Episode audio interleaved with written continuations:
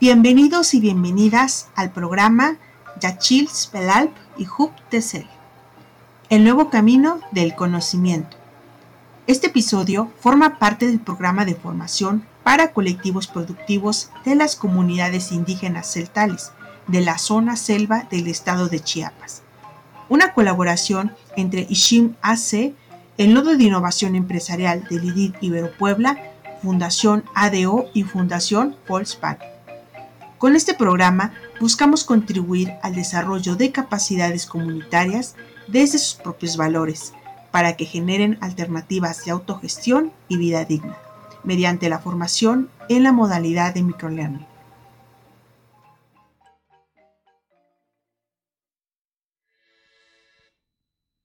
Hoy hablaremos sobre el ahorro colectivo y la importancia de promoverlo. ¿Sabías que a través del ahorro colectivo pueden hacer mejoras que beneficien a toda su comunidad? El ahorro se trata de administrarse de tal forma que se guarde cierta cantidad de dinero de manera constante para afrontar gastos futuros. Ahorrar es un buen hábito, pues sirve para enfrentar situaciones inesperadas, para formar nuestro patrimonio o para realizar eventos. Lo podemos hacer solos o junto con otras personas, es decir, colectivamente. El ahorro colectivo requiere de reglas claras tales como la cantidad que se guardará, cada qué tiempo se dará este dinero, el orden o los criterios bajo los cuales se harán los préstamos, entre otras. Estas pueden empezar con reglas básicas y en grupos pequeños e ir formalizando sus procesos y ampliando los servicios que ofrecen. Su gran ventaja es que, a diferencia de los bancos, no piden tantos requisitos para poder participar y tampoco establecen intereses tan altos. Lo anterior se debe a que parten de la confianza de conocerse mutuamente